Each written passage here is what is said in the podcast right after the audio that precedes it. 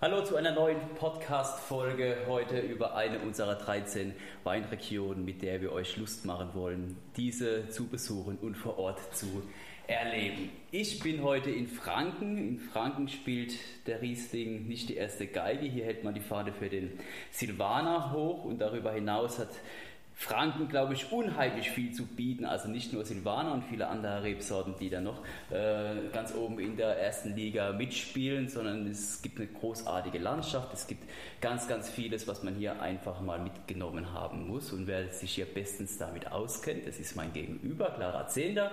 Sie ist ehemalige fränkische Weinkönigin, sie ist ehemalige deutsche Weinprinzessin, kennt also nicht nur Franken aus dem FF, sondern eben auch den Vergleich zu den anderen restlichen zwölf Anbaugebieten. Hi Clara. Hi Manuel. Wir fangen vielleicht einmal ganz kurz an zu äh, überlegen, wo Franken überhaupt ist, also wo man Franken geografisch einordnet. Wir sind in Bayern, so viel ist verraten. Mhm. So, und jetzt von wo bis wo geht Franken, beziehungsweise der fränkische Weinbau? Also der fränkische Weinbau beginnt eigentlich fast direkt hinter Frankfurt. Da sind wir dann äh, so bei Alzenau die Gegend und erstreckt sich dann den Main entlang bis zum Steigerwald. Das wäre dann so die Ost-West-Ausdehnung, wenn man es Nord-Süd sieht. Dann fängt es äh, oben in der Rhön an und geht dann runter bis zu, bis zu Mittelfranken, also gerade an der Grenze von Unterfranken, Unterfranken zu Mittelfranken. Da finden sich dann noch äh, die letzten Ausläufer, sage ich mal, äh, des fränkischen Weinlands. Also es ist eine ziemlich äh, breite Strecke. Ich habe schon öfter mal gehört, ja, Franken, das äh, ist irgendwie so ein bisschen zerstückelt. Habe ich selbst nie so empfunden, aber ich kann es vielleicht nachvollziehen, weil Franken einfach ähm, so unterschiedlich dann auch ist in den äh, verschiedenen Regionen. Mhm. Das ist, glaube ich, ein ganz gutes Stichwort. Es gibt so drei Bereiche, die hier eine Rolle spielen. Kannst du die mal ganz kurz definieren? Also die drei großen Bereiche, die wir in Franken haben, die richten sich nach den Bodenarten, die hier gegeben sind. Also das sind einmal der Buntsandstein, da sind wir dann in Kurfranken, also so in Main-Viereck unterwegs. Dann haben wir den Muschelkalk, das ist gerade hier im Würzburger Raum, beziehungsweise auch die Mainschleife, das kennen bestimmt schon ganz viele, also bei Volkach die Gegend. Und dann haben wir noch den Keuper, der ist dann in der Steigerwaldregion bei Hofen. Und die drei Bodenarten, die sind extrem unterschiedlich. Deswegen schmecken auch die Weine so unterschiedlich. Aber gerade deswegen ist es halt auch so spannend, sich da durchzuprobieren und sich mal die Zeit zu nehmen oder die Weine zu nehmen und das mal so gegen zu probieren. Und ich glaube, da kann jeder dann auch ähm, gut nachvollziehen, warum Franken so spannend ist für Weinliebhaber, weil es da so viele unterschiedliche Eindrücke dann gibt.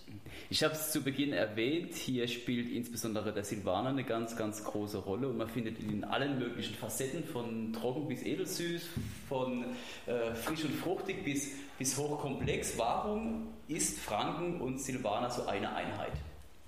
Ich vergleiche das immer ganz gerne ähm, mit dem Klischee, was man auch so über die Franken hat, weil die Franken, die gelten ja im ersten Moment auch so ein bisschen als zurückhaltend und reserviert. Und okay. beim Silvaner ist es da ähnlich. Ja. Also gerade wenn Leute gewohnt sind, vielleicht Gewürztraminer, Sauvignon Blanc, sowas zu trinken, da riecht man rein und da hat man ja immer gleich so eine richtige Fruchtbombe in der Nase. Und beim Silvaner ist es eher nicht so der Fall. Der hält sich so ein bisschen zurück. Das sind immer ganz viel heimische Aromen von Apfel, Birne, Quitte, sowas. Und dadurch, dass er auch eine moderate Säure hat, ist er für manche Leute dann im ersten Moment so ja eben sehr zurückhaltend. Da kommt noch nicht so viel rüber. Und man sagt dann manchmal, dass man sich mit den Franken halt warm quatschen muss und dementsprechend mit dem Silvaner halt vielleicht warm trinken, bis man dann, wie du schon richtig gesagt hast, die ganze Vielfalt auch ähm, entdecken kann, erleben kann, weil der Silvaner ist unglaublich vielfältig. Von frisch und fruchtig bis zum großen Essensbegleiter, den kann man super zu Speisen kombinieren, weil er sich eben gerade nicht so in den Vordergrund spielt. Und ich denke, wenn man dann einmal von diesem Silvaner-Fieber gepackt ist, dann lässt es einen eigentlich auch nicht mehr los. Ja, das kann gut sein. Also ich bin auf jeden Fall damit befallen. Was muss man noch probieren, wenn man hier in der Region ist? Du hast, du hast ein bisschen äh, frech gesagt, der Riesling spielt hier nicht so eine große Rolle, aber ich finde auch die Rieslinge in Franken kann man mal probieren. Mir hat mal eine ehemalige deutsche Weinkönigin gesagt, sie findet die Rieslinge in Franken unglaublich spannend, weil die so eine Würzigkeit haben, so eine Würze, das schafft eigentlich fast kein anderes Anbaugebiet. Das fand ich so ein großes Lob. also das, da bin ich ganz stolz geworden. Ähm, also gerne auch mal die Rieslinge probieren und äh, vergleichen mit denen aus den anderen Anbaugebieten. Wir haben auch äh, tatsächlich im Rotwein eine kleine Spezialität, auch wenn Franken ja sehr Weißwein geprägt ist. Also wir haben ja so gut 80% Weißwein und 20% Rotwein und da spielt der Spätburgunder klar auch die erste Geige, wie du es vorhin so schön gesagt hast. Äh, aber da haben wir auch eine wirklich frankentypische Spezialität, die Domina. Ähm, jetzt fangen alle wieder an zu kichern wegen dem Namen. Ähm, aber das ist wirklich was, das kriegt man außerhalb von Franken gar nicht. Und wenn man in Urlaub fährt, dann will man ja eigentlich gerne mal das Regionaltypische auch probieren. Und wenn man da auf Rotwein steht, dann kommt man an der Domina in Franken eigentlich nicht vorbei. Ja, also nicht nur das, sondern ich bin auch ein großer Freund von den Spätburgundern, die man gerade im Kurfranken findet. Auch die mhm. bringen, glaube ich, eine Stilistik mit sich, die man so lange suchen muss. Da gibt es glaube ich, keine Region, wo der Bacchus so hoch gehalten wird. Ja, das stimmt auch. Bacchus dann vielleicht als schönes Gegenstück zum Silvaner, weil der Bacchus eben eine sehr fruchtige Sorte ist. Und gerade in den Sommermonaten, der Bacchus ist meistens schön leicht, den trinkt man auf Weinfesten immer super gerne. Das ist ein unkomplizierter Wein, der geht eigentlich auch immer. Ja, und dazu vielleicht noch zu guter Letzt der Müller-Thurgau auch ja. so etwas stiefmütterlich behandelt, aber das kann das wirklich super leider, ja. lecker sein. Mhm. Gerade wir haben draußen jetzt 30 Grad, das auf der Terrasse oder irgendwo auf einem Weinfest. Das Herrlich. ist großes Kino. Ja, gerne viel davon. Ich liebe den Müller-Thurgau, wenn er auch so richtig schön fruchtig ausgebaut genau, ja. Fruchtig, aber ähm, trotzdem auch nicht zu süß. Mhm. Also wir sind ja in Franken sowieso eher so die, die trockenen Weintrinker, ja. beziehungsweise die trockene Fraktion. ähm, genau, und mit dem Müller-Thurgau kann man eigentlich viel mehr machen, als in den letzten Jahrzehnten, sage ich jetzt mal, als da mitgemacht wurde. Also da sind wir jetzt wieder in einem ganz guten Trend, wo der Müller-Thurgau Beachtung findet. Ähm, und da kann man wirklich viel draus machen. Aber Silvana ist halt die Nummer eins seit Anfang äh, dieses Jahres, auch ganz offiziell in der, im Rebsortenspiegel auf Platz 1 gehüpft, knapp am Müller-Thurgau vorbei. Aber die zwei halten sich ganz gut die Waage. Also allein Silvana und Müller-Thurgau machen in Franken gut 50 Prozent der Rebfläche aus. Jetzt warst du in alle Anbaugebiete in Deutschland. Wie würdest du oder gibt es einen Unterschied, der für dich gravierend ist, wenn man jetzt Franken eben mit den anderen Anbaugebieten vergleicht? Ich glaube, es ist da schwierig, jetzt unparteiisch zu bleiben, weil ich zu Franken natürlich eine äh, ganz besondere Beziehung auch habe. Ich denke, wenn ich jetzt überlege, was man zum Beispiel sehen kann sofort auf den ersten Blick, dann ist es unser Boxbeutel. Also wenn man nach Franken kommt und dann irgendwo essen geht, da wird halt sofort dann der Boxbeutel hingestellt. Meistens dann eben mit Silvana drin. Und ich liebe den Boxbeutel so arg, das muss ich echt sagen, weil das ist ein Symbol, das steht für die Franken, aber nicht nur für den Wein, sondern auch irgendwie für die ganze Region. Das ist so eine Identitätsgeschichte auch für mich. Und wenn ich einen Boxbeutel sehe, dann, dann denke ich an meine Heimat, an Familie, an Freunde, an Spaß, an Weinfeste. Und ähm, das, also den Boxbeutel, den muss man als Weinliebhaber unbedingt mal probiert haben. Beziehungsweise eigentlich muss man auch ein paar Flaschen zu Hause haben. Die sollte man sich dann auch gleich einpacken, wenn man da ist. Bist du dann Verfechter von der klassischen Variante oder eher hin zu oh. den Jetzt wird es politisch? Jetzt wird sehr politisch. ähm, also ich halte mich da meistens so ein bisschen aus. Ich kann alle Winzer verstehen, die sagen, ich möchte den einen oder den anderen Boxbeutel haben. Für mich gibt es da jetzt keinen klaren Favoriten. Ich finde den alten schön, weil ich irgendwie damit aufgewachsen bin. Ich finde den neuen schön, weil ich finde, dass er wirklich gut gelungen ist. Der sieht modern aus mit diesen eckigen, mit diesen vier Kanten, die er bekommen hat und trotzdem hat er seine ursprüngliche Form behalten. Also ich kann da eigentlich gar keine Partei ergreifen. Für mich ist es immer noch der Boxbeutel geblieben und letztendlich kommt es darauf an, was drin ist. Und da ist immer was Fränkisches drin. Also ist es ist nicht egal. verkehrt. ist egal, welche Form es ist. Warum muss man Franken mindestens einmal, besser öfters besucht haben? Ich finde, Franken muss man unbedingt besucht haben, um zu wissen oder zu merken, dass in Bayern, dass es dann nicht nur München gibt, nicht nur das Oktoberfest und nicht nur die Alpen, sondern weil man unbedingt auch mal die Mass Bier gegen den Boxbeutel eintauschen muss. Geht auch fast das gleiche rein. ja, ja eben. Ähm, das ist wirklich mir auch ab und zu mal passiert, dass die Leute gar nicht gewusst haben, dass es in Bayern Weinanbau gibt. Ähm, die, die, waren dann ganz erstaunt, als ich denen da erzählt habe, dass wir äh, über 6000 Hektar Rebfläche haben. Da sind denen fast die Augen gefallen. Ähm, also allein schon mal, um zu erleben, wie vielfältig Bayern oder Deutschland allgemein einfach ist. Vielleicht auch Ecken, wo man jetzt gar nicht äh, bewusst oder im ersten Moment dran gedacht hat, weil wenn man an Urlaub in Deutschland denkt, dann denkt man an München, die Alpen, dann denkt man vielleicht auch an Berlin und Hamburg. Aber ich finde, oder gerade was ich jetzt auch kennengelernt habe als deutsche Weinprinzessin, als ich in den Anbaugebieten unterwegs war, Deutschland hat so viele schöne Ecken und Franken ist da, glaube ich, auch ein ganz besonderes Ziel. Ich sage es auch mal jetzt ganz pragmatisch, man kommt super gut hin, wir liegen sehr zentral. und äh, dann eben einfach die Unterschiede rauszuschmecken. Also zum Beispiel, was wir vorhin gesagt haben, von Buntsandstein, Muschelkalk und Keuper, das dann zu erleben mit dieser fränkischen Gemütlichkeit, mit der Herzlichkeit, die wir auch haben, dann auch äh, die Weinfeste, die Heckenwirtschaften. Also bei uns sind es nicht die Strauß- oder die Besenwirtschaften, sondern die Heckenwirtschaften. Und äh, bei uns spielt diese Authentizität, dieses echt Fränkische, spielt einfach eine ganz, ganz große Rolle. Und wir verstellen uns nicht und wir nehmen jeden herzlich auf, der kommt und Lust hat, sich für unser Weinland zu interessieren. Und da haben wir auch ganz, ganz tolle Hotspots, die man dann sich anschauen kann. Ja, ich kann das nur unterschreiben. Ich war letzte Woche gerade mit einer äh, Weinreise hier in Franken unterwegs und es war so herzlich und so gastlich und die Winzer haben sich gefreut und mir wurde einfach so positiv aufgenommen. Das hat so viel Spaß gemacht. Und dazu kommt einfach noch diese Symbiose aus Landschaft und Kultur und eben eine ganz hohe Kulinarik.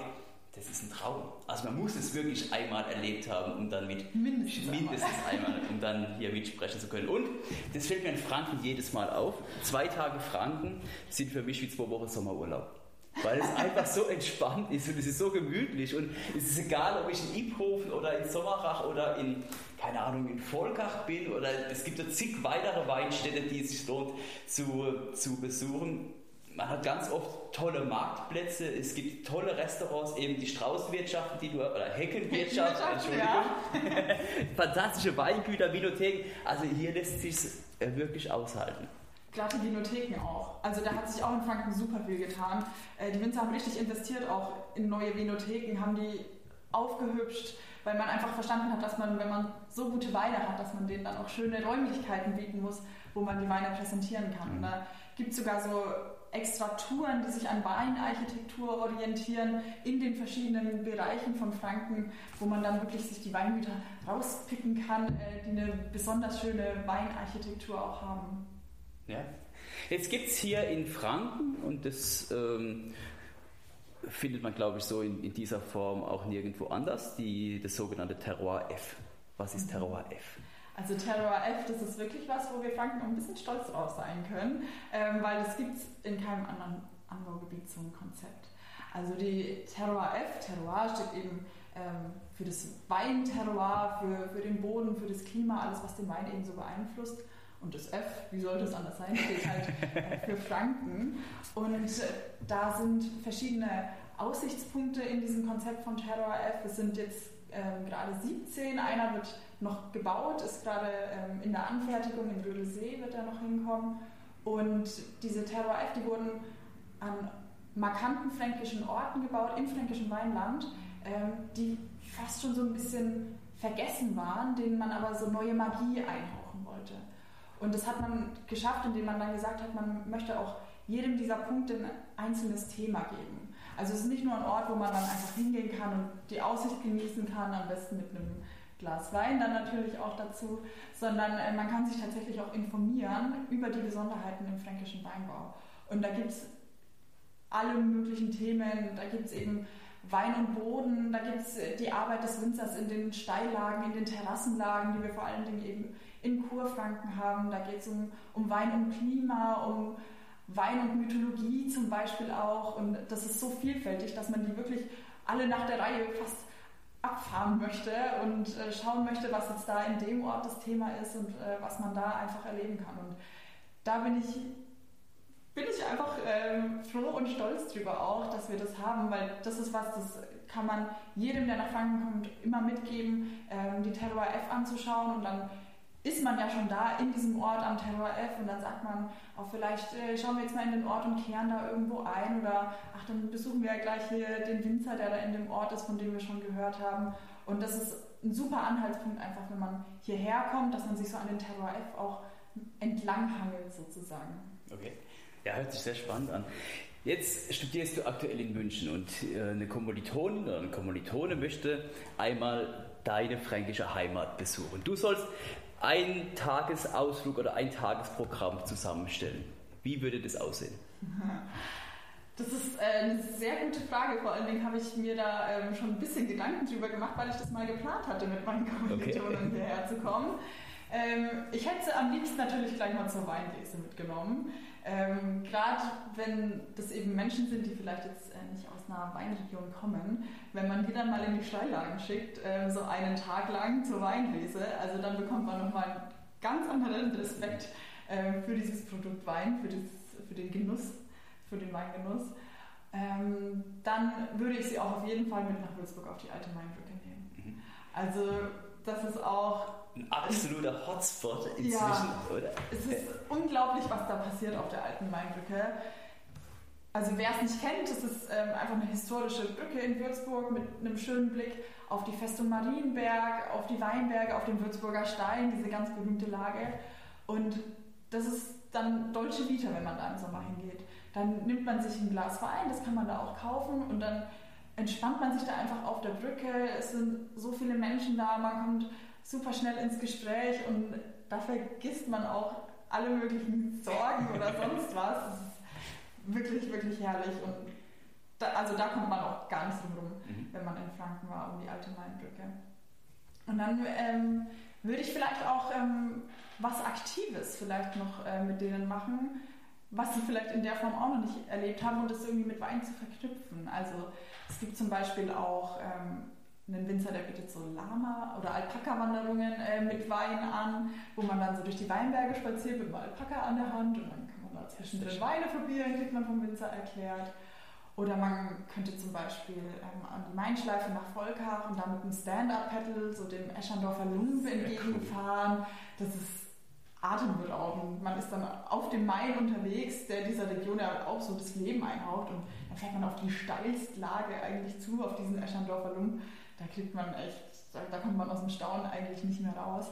Ähm, und gerade so was Aktives ist ja auch immer noch mal was ganz Besonderes, ähm, wenn man mit denen macht. Ich würde natürlich auch gut essen gehen.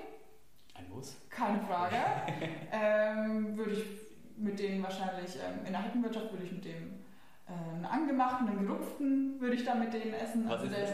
das ist quasi ein fränkischer Oberstar. Also dieser Biergartenkäse, ja. der bayerische, ist ziemlich ähnlich, aber ähm, doch in einer abgewandelten Rezeptur. Mir ja, schmeckt der fränkische natürlich, natürlich. besser, also keine Frage. ähm, vielleicht würden die auch gerne mal Mehlfischli probieren. Das sind so ähm, ganz kleine gebratene ähm, Fische. Ja, Oder ähm, die Metabratwurst in Sulzfeld. Das ist auch was ganz Besonderes. Man kennt ja die Franken sowieso für die Bratwurst. Aber ähm, in Sulzfeld gibt es die eben in dieser ganz besonderen Variante, äh, in dieser einen Meter langen, äh, dass wir auch die Kulinarik so ein bisschen abdecken. Und zu, zu meinem na gut, Lieblingsterror F kann ich jetzt, äh, vielleicht gar nicht sagen, aber zu einem Terror F ähm, oder mehrere. Von mir aus gerne. Wir, wir machen mehrere. mehrere Terror F, ähm, dann immer so zum Tagesabschluss wo wir dann oben stehen und die Sonne untergehen sehen und dann, dann ein Glas Wein trinken, ein Glas Silvaner. Das hört sich sehr gut an. Wovon ich auch jedes Mal begeistert bin, ist einfach äh, Würzburg, die Stadt als solches. Also allein das ist, glaube ich, schon eine Reise wert. Gibt es so ein paar Hotspots in Würzburg? Eins hast du schon genannt, die alte Mainbrücke.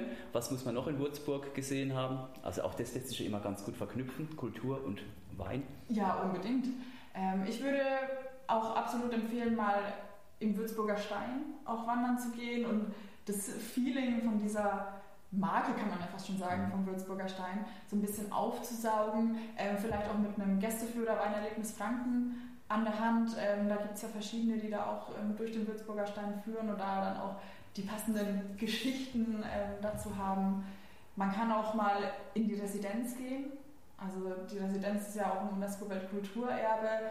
Da hat es ja auch den staatlichen Hofkeller noch ähm, unten drunter. Also das ist ja auch so, so, ein Hotspot an Weinkultur auch einfach. Und äh, das sind Dinge, die man unbedingt auch gesehen haben muss in Würzburg. Mhm. Weinfeste gibt es hier, glaube ich, über 300, Sehr wenn ich richtig informiert bin. Also auch das ist ein Muss. Gibt es irgendwelche Weinfeste, also in der Pfalz würde man jetzt sagen, der Wurstmarkt, ja. das ist so das Weinfest der Region. Gibt es hier was ähnliches in Franken? Also unser Äquivalent zum Wurstmarkt wäre wahrscheinlich das Volkacher Weinfest. Das ist das größte und auch das älteste. Aber es gibt kein Doppelglas. Okay. Das muss ich gleich vorne Also ihr trinkt ganz äh, klassisch und wohlerzogen aus dem Stehglas. Ja, klar. Was anderes hätte ich euch Also gar die nicht Pfälzer sind zutrauen. auch wohlerzogen, Ja. gerne drüber ähm, Genau, also Volkach ist auf jeden Fall ähm, da auch die Adresse, wenn es um Weinfeste in Franken geht. Da würde ich dann auch gleich ähm, Sand am Main noch anschließen, wenn man eben diese großen Weinfeste gerne mag, so dieses richtige Zusammenfeiern und dann ist da eine coole Band, die Stimmung macht, ähm, weil man das auch gar nicht denkt von Sand am Main. Also das kennen vielleicht auch jetzt manche, die den Ja, Podcast hören. Ach, du auch nicht? Nee, tut mir leid. Ja, Schande über mich. Was ist das? Ähm, das, also St. Main, das liegt im sogenannten Abdegen-Weintal und das ist gerade, wenn man von Bamberg kommt, die Richtung, Okay. ist das ähm, eigentlich das, das Tor zur fränkischen Weinwelt Mhm. ähm, und die haben auch ein riesiges, stimmungsvolles, stimmungsvolles Weinfest. Zeiler Main liegt da auch ähm, gleich nebendran, vielleicht sagt es schon ein paar mehr Leuten was und da ist auch immer richtig, richtig Stimmung, sag ich mal. Wenn man das Ganze eher so ein bisschen kleiner und kompakter möchte, aber trotzdem auch ähm, schön fränkisch und zünftig, dann ähm, kann ich das Weinfest in Homburg am Main empfehlen. Ist vielleicht auch noch so ein bisschen ein Geheimtipp. Da hat man dann einen wunderschönen Blick auch auf die Lage vom Homburger Kalmut. Ich muss aber auch, was die Weinfeste angeht, ein bisschen lokalpatriotisch auch bleiben. da lobe ich jetzt mal meine Winzer aus Randersacker aus meinem Heimatort. Ähm, weil die wirklich ein Weinfest auf die Beine gestellt haben, das habe ich so noch nirgendwo anders gesehen. Ähm, das ist ganz anders, wie man es kennt. Also da gibt es keine Blasmusik, da gibt es auch keine Dirndl oder sowas, sondern das ist, ich glaube, das Relax, Relax ist das. Das das spontanes Weinfest, ähm, was man sich vorstellen kann. Es ist direkt unten am Main gelegen. Man hat dann den Main natürlich neben sich, aber zum anderen, auf der anderen Seite dann auch die Steillagen von Randersacker, den Randersackerer Bögen. Anstatt Blasmusik gibt es dann äh, schöne DJ-Sounds, da gibt es dann einen DJ, der ein bisschen was auflegt, aber alles schön im Hintergrund, sodass man sich echt auf die Gespräche konzentrieren kann. Da sind Lichterketten aufgehängt, das Publikum ist auch sehr jung. Ähm, das finde ich auch immer ganz schön, weil man dann auch sieht, wie der Wein eben auch die jungen Leute so Mhm. abholen kann. Und wenn man mal, äh, wenn man mal Lust hat, so ein entspannteres Weinfest ähm, zu erleben, was auch, also ist auch noch relativ äh, neu, erst ein paar Jahre alt, dann kommt nach Randersacker aufs Uferweinfest von unseren Jungwinzern. Das ist äh, der Hammer. Wann ist das? Ähm, das ist immer entweder letztes Juni-Wochenende oder erstes Juli-Wochenende, je nachdem, wie die Wochenenden äh, dann so liegen. Also es kann auch mal 30. Juni, 1. Juli ähm, sowas sein. Da würde ich mich freuen, wenn dann Leute kommen. Und Jungs freuen sich auch. Haben wir noch Zeit für einen Tipp? Ja, ja, weil, weil natürlich. einen habe ich tatsächlich noch. Ähm, auch ein Weinfest, was mich als fränkische Weinkönigin sowas von umgehauen hat weil es auch wirklich ein Geheimtipp ist. Ähm, da sind wir dann eher im fränkischen Saalestück unterwegs, ähm, auf dem Weinfest von äh, Schloss Saaleck. Das ist mitten in den Weinbergen, also fast so ein bisschen versteckt, muss man da dann erstmal hochfahren. Und dann gibt es so schöne Liegestühle im Weinberg. Es ist auch ziemlich entspannt und weil es auch so ein historischer Ort ist, eben mit Schloss Saaleck, gibt es dann auch ähm, teilweise auch so historische Gruppen, die da eben in diesen altertümlichen Kostümen auch rumlaufen. Und das hat für mich auch so ein ganz einzigartiges Flair gehabt. Das hört sich alles sehr, sehr gut an. Jetzt ist Franken ein Eldorado für, für Radfahrer.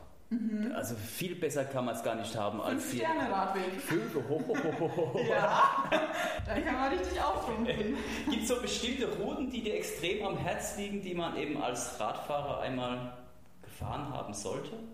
Oder muss man einfach in die, mit dem Rad in die Region und dann geht's los?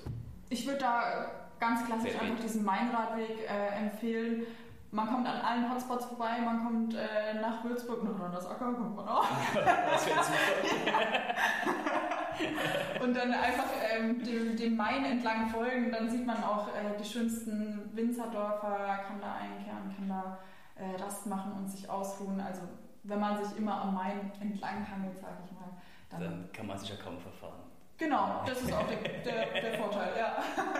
Vielleicht eins noch, wir Campingplätze, Wohnmobilstellplätze, auch das ist aktuell extrem im Trend. Auch das war mir so gar nicht bewusst in der letzten Woche auf der Weinreise, dass es so viele Campingplätze hier in der Region gibt. Äh, mhm. nicht nur klassische Campingplätze, sondern eben auch äh, einfache Wohnmobilstellplätze äh, am ganzen Main entlang. Auch da hat sich anscheinend die letzten Jahre eine extrem hohe Frequenz eingeschlichen oder was ja, auch immer, aber es scheint ziemlich am Laufen zu sein. Ist es so? Merkt man da einen Trend in diese Richtung? Ja, merkt man definitiv. Der große Vorteil an diesen äh, Wohnmobilen ist halt natürlich, äh, wenn man dann abends eine Waldprobe macht, dann muss man nicht mehr fahren. man kann sich einfach äh, ins Bett legen, kann da einfach reinfallen. Es gibt auch ein paar Winzer, ähm, die Wohnmobilstellplätze haben. Da habt ihr ja vom Deutschen Weininstitut auf eurer Homepage einen ganz guten Winzer-Suchfinder, da habe ich auch schon mal reingeschaut.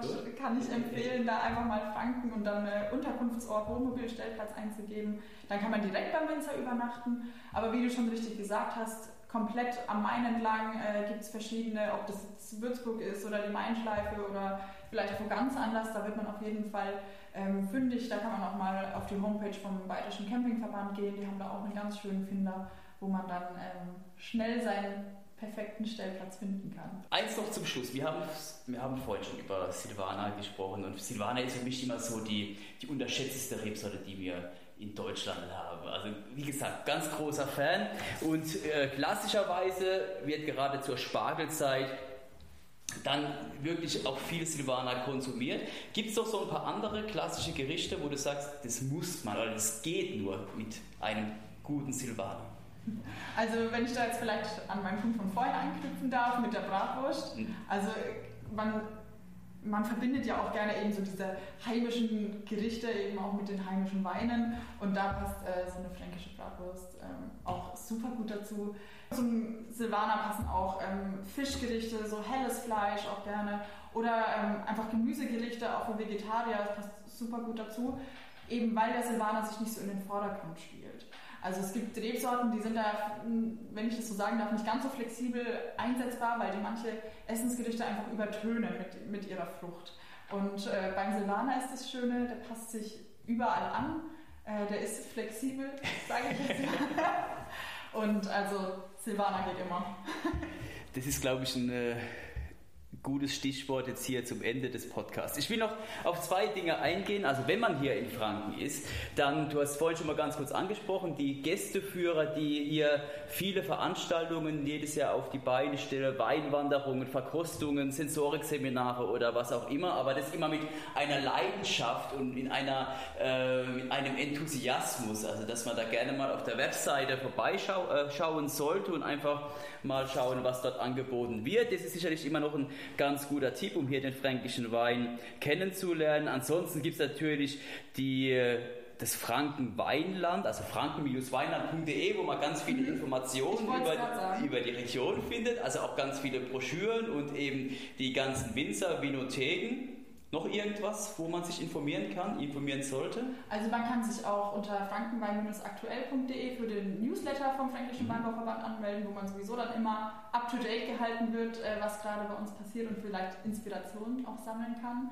Aber gerade als du dann auch äh, gesagt hast äh, von Frankenwein schöner Land, von unserer Tourismusmarke, äh, da kann man sich ein schönes Buch bestellen, das heißt bei uns immer nur die Rote Bibel. Okay. Wird jedes Jahr neu aufgelegt und äh, das ist so ein nicht ganz kleines, aber sehr informatives Büchlein.